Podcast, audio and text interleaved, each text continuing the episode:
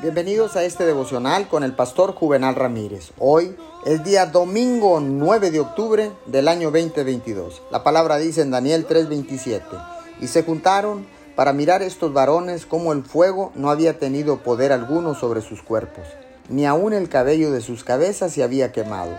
Sus ropas estaban intactas y ni siquiera olor de fuego tenían. Le continúo comentando que después de que Sadrach, Mesach y Abednego fueron arrojados al horno de fuego, lo único que el fuego quemó fueron las cuerdas que los retenían.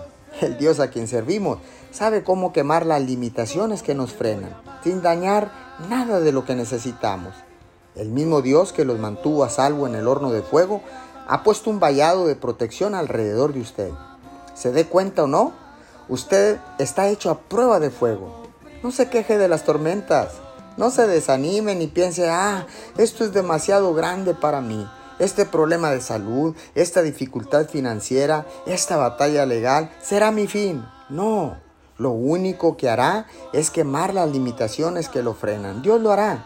Usted saldrá más fuerte, promovido y mejor y sin oler a humo, al igual que esos adolescentes. Señor, gracias porque sigues tomando el control a través de las pruebas. Y ahora sé que las pruebas me preparan y me fortalecen para lo que tú, Señor, tienes para mi vida. Te doy gracias en el nombre de Jesús. Amén y amén.